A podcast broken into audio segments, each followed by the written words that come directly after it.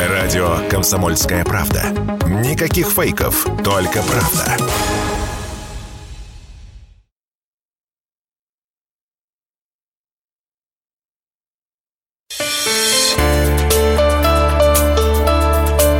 Темы дня.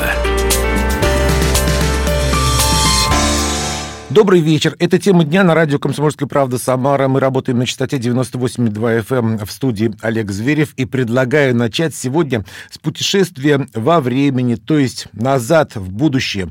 Да, именно так. Вспоминаем любимый в прошлом фильм. Марти Макфлай путешествовал по времени в 2015 год, и вот теперь будущее, по версии фильма, откатилось на 10 лет назад.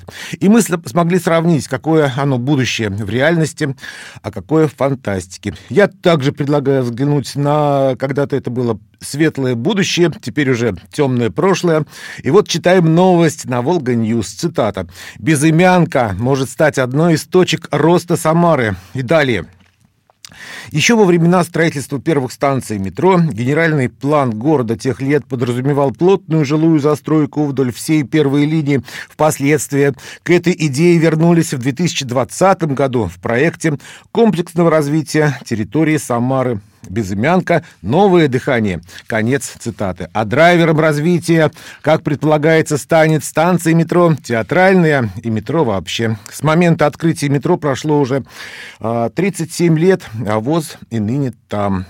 Будущее стало прошлым, время течет, ничего не изменяется. И все течет, земля проваливается в нечистоты, а по состоянию трущоб мы ускоренно догоняем не будущие, а африканские трущобы, если уже не догнали. И как-то свежо предание, а верится с трудом. Поэтому попытаемся поверить вместе с самарским блогером, журналистом, автором и ведущим телевизионного цикла «Абзац» Денис Саров у нас в эфире. Денис, добрый вечер. Добрый вечер, Олег. Добрый вечер всем радиослушателям. Денис, а метро в Самаре стартовало в 1987 году. А через два года была премьера фильма «Назад в будущее 2», где Марти Макфлай путешествовал в далекое будущее в 2015 год, а по сюжетной линии там спасать своих детей. Теперь 2015 помню, помню. думаю, год, уже далекое прошлое, Жизнь и технологии даже за 10 лет изменились до неузнаваемости, а как за 10 лет изменилась самарская безымянка? Вот ты знаешь, к лучшему я бы не сказал, что она изменилась. Э, все в каком-то таком э, состоянии болота. То есть вот как время течет, вот так медленно, медленно, вот ну, ну ничего э, не ощущается, только радость для людей, если они видят, что через там сколько-то лет дорогу вдруг подремонтировали, какое-то благоустройство, можно сказать, что точечное навели. Вот знаешь, вот э, позор развития безымянки, я считаю, это вот такой вот прям вот наглядный – это реконструкция или ремонт, я не знаю, как это назвать, ДК Кирова, да? Сколько Конечно. он стоит, там уже заколоченный, вроде что-то делается, но это символ безымянки. Это фантастика уже сбылась, фантастика сбылась. А фантастика вот, сбылась, а ДК Кирова стоит. Да, да, то есть вот, и ни шатка, ни валка, то есть как бы э, такое ощущение, что власти не понимают важности, что ли, вот таких объектов, и, скажем так, ну, не активируют, э, как сказать, не активизируют э, работы какие-то, не понуждают э, подрядчиков выполнять все это быстрее. Если же подрядчики выполняют так, как им указано, тогда вообще вопрос к властям, почему так все у нас медленно, и неужели это нормально? Там уже Когда... опять начинать реконструкции с нуля. Да, да, да, да. да. То вообще... есть вот закончил ремонт и начинай по новой.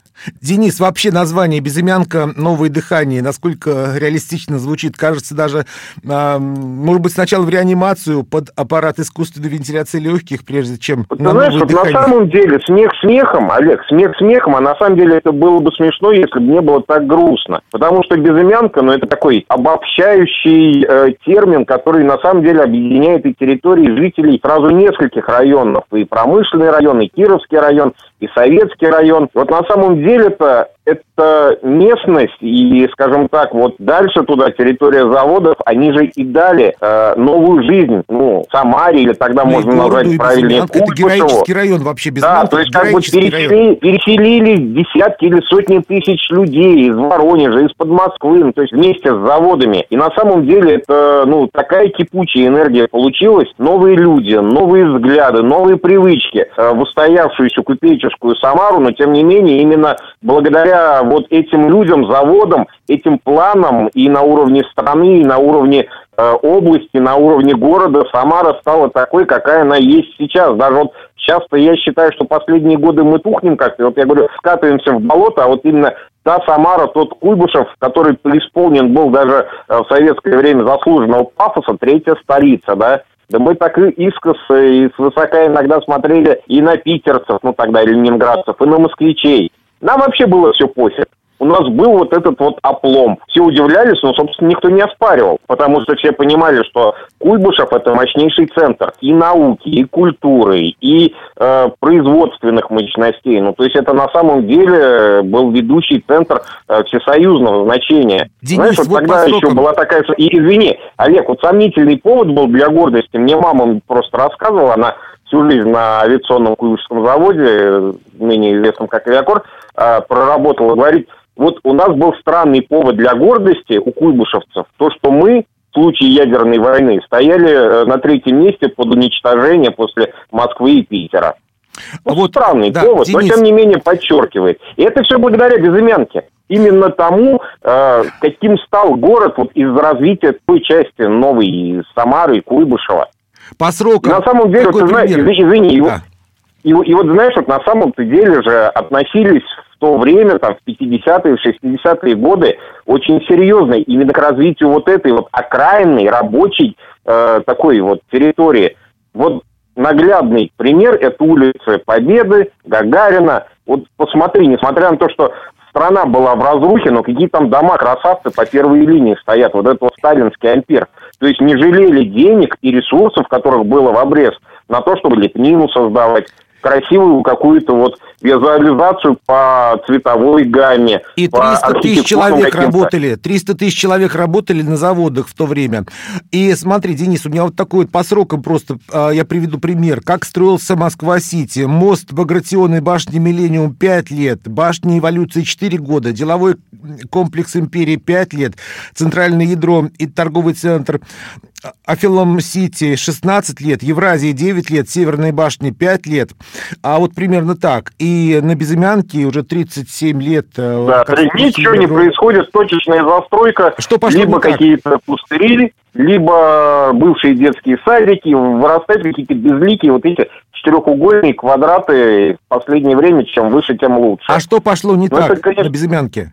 Да что пошло не так, господи? Ну, это, вот, знаешь, вот провинциальный колхоз, э, помешанный, э, перемешанный, точнее, с чиновничьим напивательством, и все в угоду личной прибыли. Чем меньше ты вложишься в какие-то изыски, э, в благоустройство, в инфраструктуру, тем больше ты положишь на карман. А Метро. А власти что, они вечно да, ссылаются на нехватку денег, зная, что через несколько лет им уже ни за что не придется отвечать, потому что главное для нашей власти что? Вовремя соскочить чтобы за какие-то обещания и планы, прогнозы отвечали уже их наследники, другие люди, а те руками разводят, а мы тут при чем, мы вам ничего тогда не обещали, а этих иди пойди сиди, свищи свищи. Так вон, недавно узнали, что в недавнем прошлом губернатора Севастополя э, английские власти арестовали, потому что он туда что-то там сдриснул и чем-то там занимался. Ну, нормально, да, вот нормальный выход для русского чиновника в современности посидел на должности, нахапал сколько там, честно заработал, извиняюсь, честно заработал на особнячки в Лондоне и свалил по-быстрому потом туда. И там же выясняется, что все окружение у него сидит, и вся родня сидит. Ну, это, ну, когда им безымянками-то заниматься, а? Метро Олег, театральное. Ну, это смех и грех. Театральное метро спасет безымянку и вообще метро. Может быть, лучше было бы... Не спасет. А что оно спасет? Понимаешь, надо развивать, вот я повторяю, это три мощнейших, крупнейших э, района города. Да, они сами по себе э, имеют потенциал, знаешь, вот ну, чтобы к себе привлекать, притягивать магнитом, надо просто эти территории нормально развивать. Ну, театральные, что, все будут поедут на площадь Куйбышева, что ли? Ну, туда ездят, там, на День города, на 9 мая салют посмотреть. А так-то э, сейчас исторический центр Самары в нерабочее время, когда учеба у студентов или там рабочее время у сотрудников заканчивается, центр города вымирает. Он никому не нужен, он никому не интересен. А ну может быть, лучше на вокзал метро-то было повезти? На вокзал, может быть, лучше Там? метро-то повезти. На вокзал. Конечно.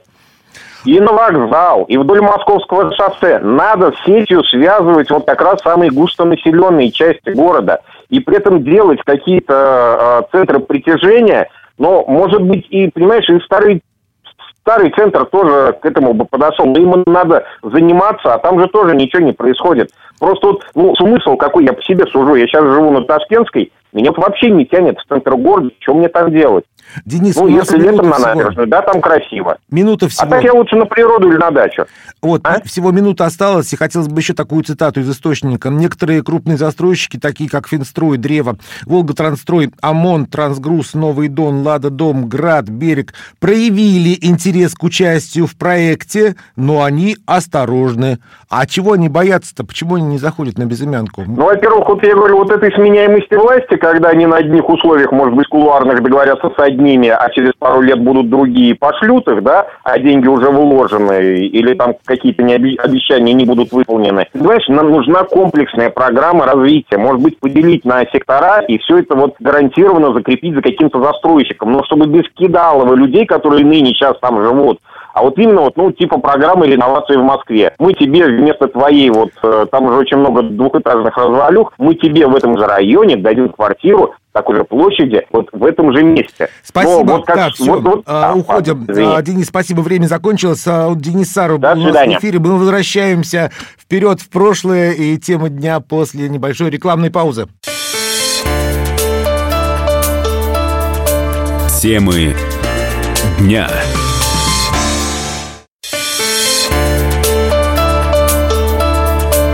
Темы дня.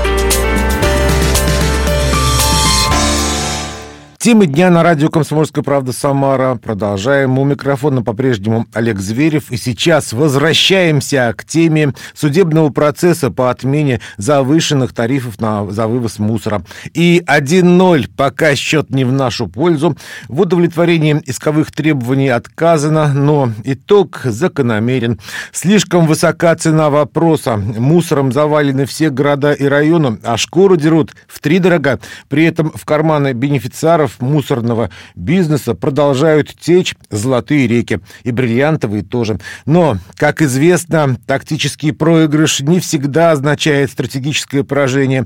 Готовимся к апелляции, дойдем до Верховного суда, учитываем, что судебный прецедент в других регионах уже есть, пишет в своем телеграм-паблике заместитель председателя Октябрьского райсовета Самары Дмитрий Асеев. Сегодня Дмитрий Асеев был в программе «Гость в студии» на радио «Комсомольская правда» Самары ответил на все вопросы Татьяны Брачей. Самарский областной суд отказал Центру общественного контроля в сфере экологии ЖКХ и социального благополучия жителей Самарской области в иске о признании незаконными установленных в регионе нормативов по вывозу мусора. А, Дмитрий, вы возглавляете эту организацию, которая подавала иск в суд. А, о чем вы подумали, когда судья Татьяна Родина огласила свое решение? На самом деле я подумал об одном. Я видел ее глаза, когда она зачитывала решение, и вот этот взгляд и понимание происходящего сказал, на самом деле, мне сильно больше, чем э, вердикт решения суда. То есть она старалась не смотреть только в листок бумаги, хотя все заседание она смотрела там в глаза, и видно была ее такая эмоциональная реакция на происходящее. А когда она зачитывала решение, ну, тут было все очевидно и понятно, что э, так нужно. Решение нужно такое. Э, я, наверное, перефразирую одну крылатую фразу, да, там, когда говорят, что о начальстве, ну, это из такой крылатой фразы, что о начальстве говорят либо хорошо, либо никак. Я, благо, не адвокат и могу все-таки комментировать решение суда, в том числе вот по моему своему суждению. И э, поэтому здесь буду говорить честно. Все-таки решение, конечно, и само, само судебное дело, оно очень э, политизировано. Это дело имеет большой резонанс, вообще ситуация с мусором и с мусорной реформой. И было сразу понятно, что в суде первой инстанции мы э, не получим положительного итога. Нам было главное, то есть когда мы разговаривали с юристами, и напомню, во-первых, Центр общественного контроля, как организацию ее создали депутаты трех уровней, это Михаил Николаевич Матвеев, депутат Государственной Думы, Максим Анатольевич Федоров, депутат губернской думы Самарской, и я как муниципальный депутат. И когда мы, вот Михаил Николаевич познакомился с такой мощной командой юристов, которые по другим регионам добилась положительного решения суда, и когда мы проговаривали, сразу целью первой инстанции было добиться того, чтобы э, суд принял к делу производству именно наш иск, потому что э, была огромная вероятность, что они откажут. Э, почему вообще был создан центр? Напомню, что депутат в рамках законодательства не имеет права быть представителем в суде и представлять интерес неограниченного круга граждан. То есть я как человек могу подать в суд и защищать свои интересы, либо там интересы моей семьи. А вот как депутат и обратиться в суд и представлять интересы граждан Самары и Самарской области я не могу. А вот Центр общественного контроля, как общественная организация, имеет на это право. Для этого она и была создана, и в уставе было прописано, что э, она представляет интерес неограниченного круга лиц. Собственно, все заседания, включая итоговое, вот это крайнее, которое уже состоялось, был ряд попыток и там процент, наверное, 50. А заседание это было рассмотрение дела по существу, а попытки э, понять, имеем ли мы право вообще подавать иск, а в чьих интересах мы действуем. Э, ответчики – это МинЖКХ, Департамент тариф и цен регулирования, правительство Самарской области было в этот раз тоже от, э, соответчиком, и Экостройресурс все в один голос хором говорили, а в чьих интересах вы представляете интерес, а кто такие неограниченные круг лиц, а нет такого термина у нас в законе. Кстати, а кто эти люди, чьи интересы вы представляли? Есть список этих людей, есть э, какие-то заявления от этих людей? Согласно какому-то там сложному определению Верховного суда, дается трактовка неограниченного круга лиц. Это лица, которых невозможно идентифицировать. Соответственно, э, если имеется пул жалоб, а он есть, он огромный, достаточно открыть там соцсети, почитать, пока их не чистят.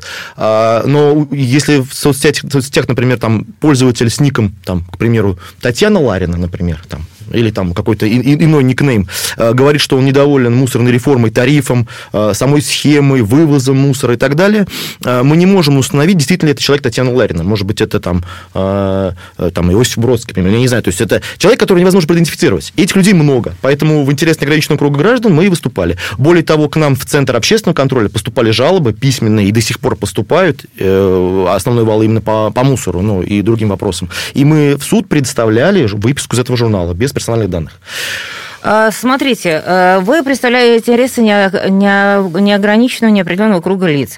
А, о чем основывались вы, оспаривая нормативы? Я так подозреваю, что это что было? Слово против слова? Слово общественной организации против слова правительства Самарской области, Министерства ЖКХ? Или вы представили какие-то конкретные расчеты, которые показывают, что нормативы, принятые в регионе, они не соответствуют действительности? Э, единственным э, возможностью оспорить эти нормативы мотивы вообще порушить всю эту схему, это у нас есть э, только э, там, законодательные, то есть законная плоскость.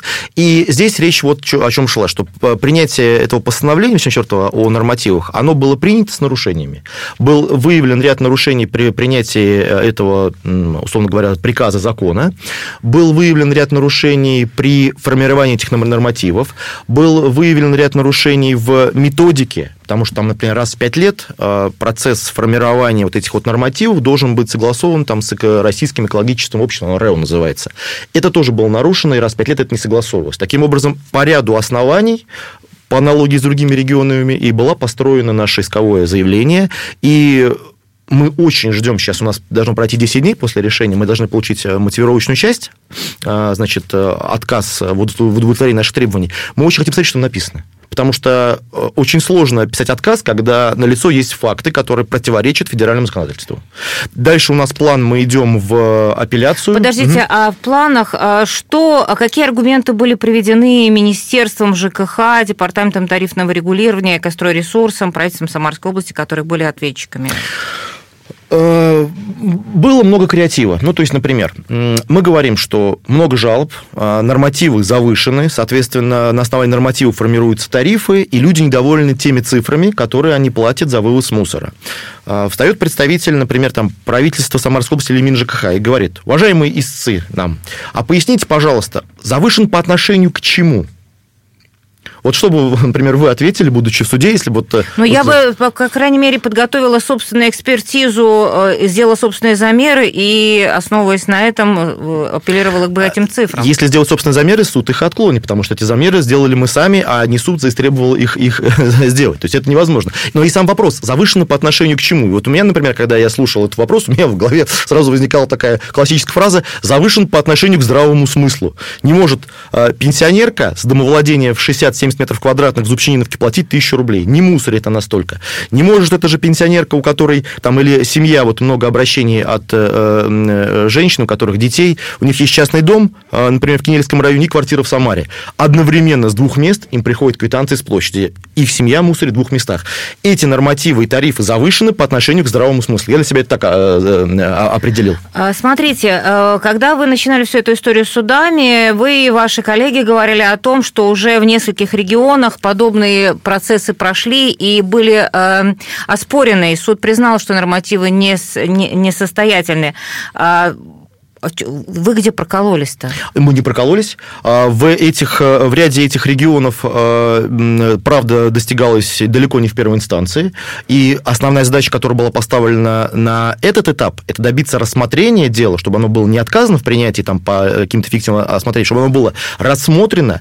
И, как в том анекдоте, самое главное, мы уже получили отказ, осталось дело за малым, получить согласие. То есть мы пойдем сейчас в апелляцию и Верховный суд. А дальше будет очень интересная ситуация, поскольку если мы дойдем до допустим, если решение будет, э, то есть задача будет э, в апелляции, мы получим тоже отказ и пойдем в Верховный суд, то Верховный суд, ну, я вот могу, наверное, немножечко неправильно это юридически изложить, надо, конечно, у Андрея Скалова уточнить, но, насколько я понимаю... Это адвокат. Адвокат, да. Формулировка, наверное, такая, что э, действуют там, ну, у нас нету, э, то есть э, судебные, судебные решения, они э, различные, но общая судебная практика должна быть плюс-минус одинаковой. И будет интересно, каким образом Верховный суд рассмотрит наше самарское дело при условии, что по ряду регионов есть положительная практика, когда отменяются нормативы и вся схема рушится. Это был фрагмент программы «Гость в студии» с участием заместителя председателя Октябрьского райсовета Самары Дмитрия Асеева. Напомню также, что сам Дмитрий у нас теперь не гость, а свой коллега, автор и ведущий радиоцикла «Муниципалы».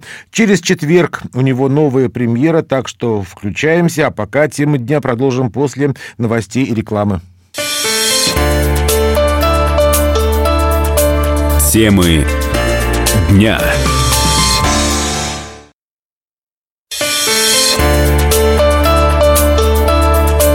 Темы дня. Темы дня на радио «Комсомольская правда» Самара продолжаем. В студии по-прежнему Олег Зверев. И это вам не игрушечки или все-таки игрушечки. Так интригующе начинается новый выпуск программы «Нерецептурная педагогика» с Дарьей Марченко. Премьера состоялась сегодня на радио «Комсомольская правда» Самара. И вот о чем шла речь. Палочки, каштаны, шишки или все-таки новомодные яркие игрушки из супермаркетов? Что дают ребенку для развития простые деревяшки и прочие незатейливые объекты. Об этом Даше рассказала Ольга Матвеева, вальдорфская садовница, преподаватель дошкольного семинара, основатель Вальдорфского детского сада. Слушаем фрагмент и учимся дарить радость и себе, и детям, а также играем я захотела продолжить тему и поговорить об игрушках, которые, в которые играют наши дети. У нас э, Ольга Матвеева э, поддержала эту идею. Сегодня она снова в студии с нами, наша вальдорфская садовница, основатель Вальдорфского детского сада в Самаре и преподаватель дошкольного семинара. А еще мы позвали эксперта по игрушкам. У нас сегодня в студии Петр Григорьян. Петя, здравствуй. Здравствуйте. А, сколько тебе лет, Петя? Восемь. Ну, уже вполне экспертный возраст, тем более, что ты был у тети Оли в садике, и все те эти игрушки, которые сейчас, дорогие слушатели, у нас лежат на столе тут, а, ты во, что, во в них играл, скажи мне, пожалуйста? Да. Они тебе знакомы? Да. Так, ну и давай рассказывай тогда. Вот ну, здесь какие-то вот непонятные вот э, пояски или что это такое? Это что-то вязаное? Какие-то ну, ну, палки вообще? Здесь чудеса превращения. Опять, а, Даша, у нас все превращения. Да. Но все эти превращения очень реальны. Они отличаются превращения от фантастических превращений тем, что они очень реальны. Петя, ты скажешь, какие они реальные? Или я во, про это во что это, говорить? Что, что, во что это можно превращать, Петь?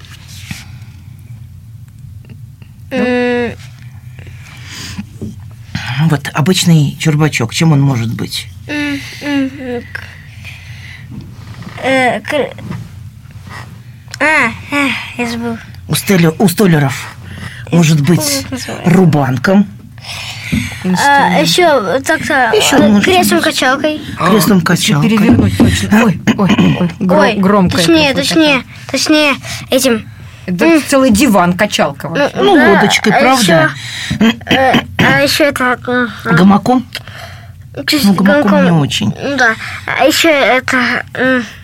А, не, не вариант. Ну ты говори, как что не вариант там. Ну, это... А, а если ему колеса приделать? Машина. Да. Еще А вот если вообще ничего не приделывать, это вот может быть утюжком, утюжком правой рукой. Оно съедобное может быть? Оно может быть Хлеб. очень съедобным. Точно, но- Хлеб. Оно может быть чудеснейшим тортик. тортиком, который называется сказка. Ага, И я пойду с ним в гости. ничего себе. Вот. Оно может быть мостиком. Смотрите-ка. Оно, если я здесь возьму ткань, голубую, синюю, и положу просто, то вот эти два котеночка могут по этому мостику перейти и оказаться на другом бережку у своих друзей, овечки, зайчика. Вот. А если я хочу поиграть со своими друзьями и возьму вот этот Ой. такой чурбачок и превращу его, накрыв тканью, опять-таки, вот я ткань не взяла с собой, в пещеру, в ворота, а может быть, я Оленьи рога. переверну Точно, и олень. Зайчи придет. уши. О, и Рогатка огромная.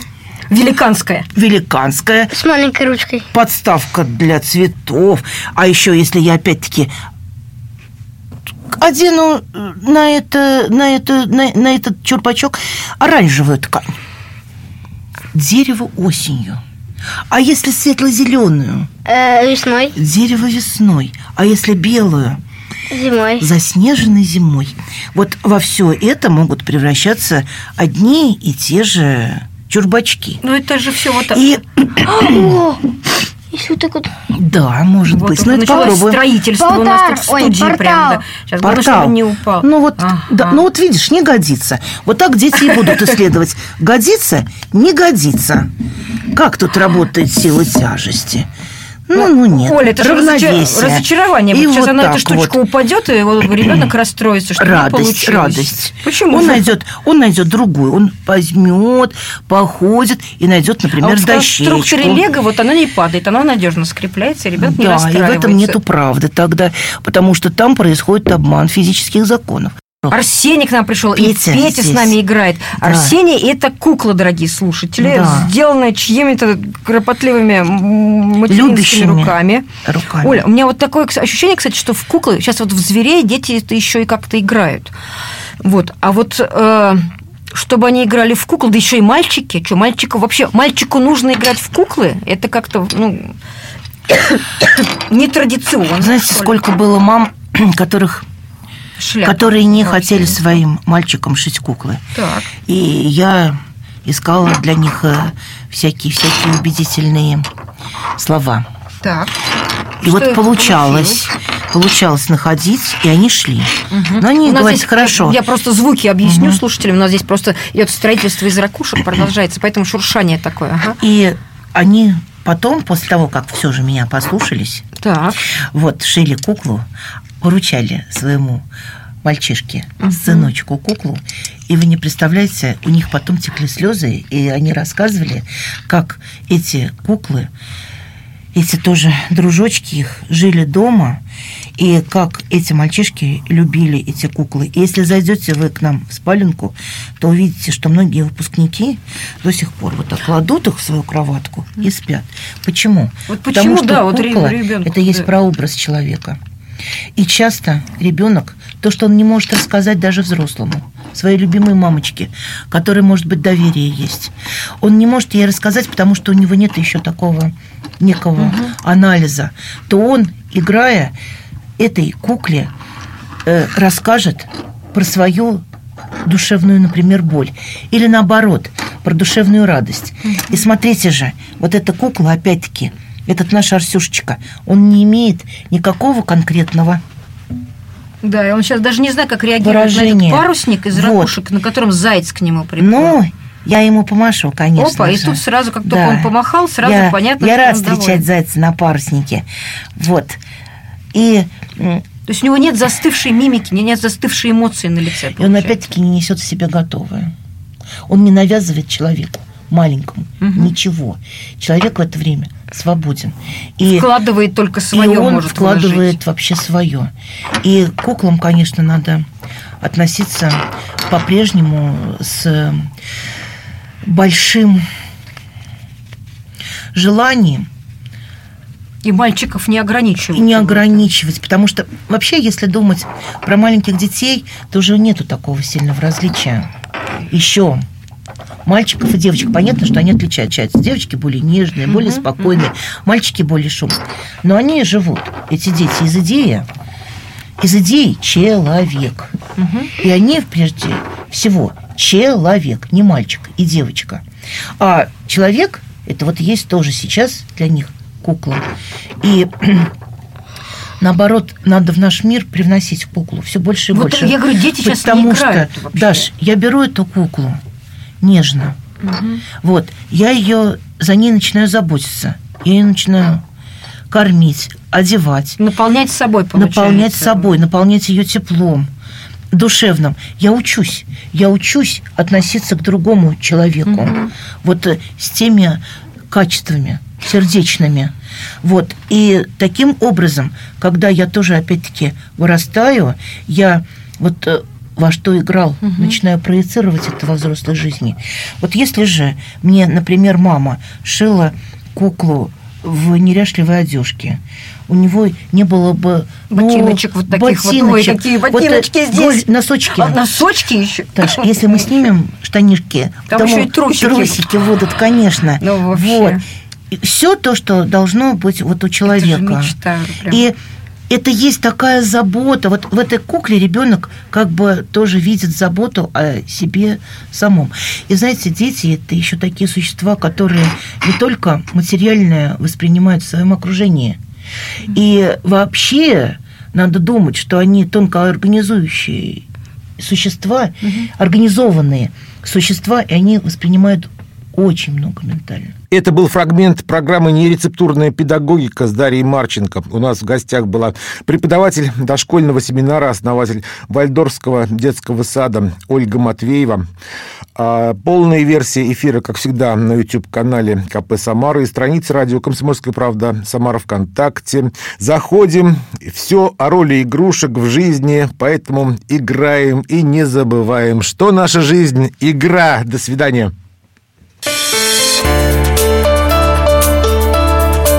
Темы дня.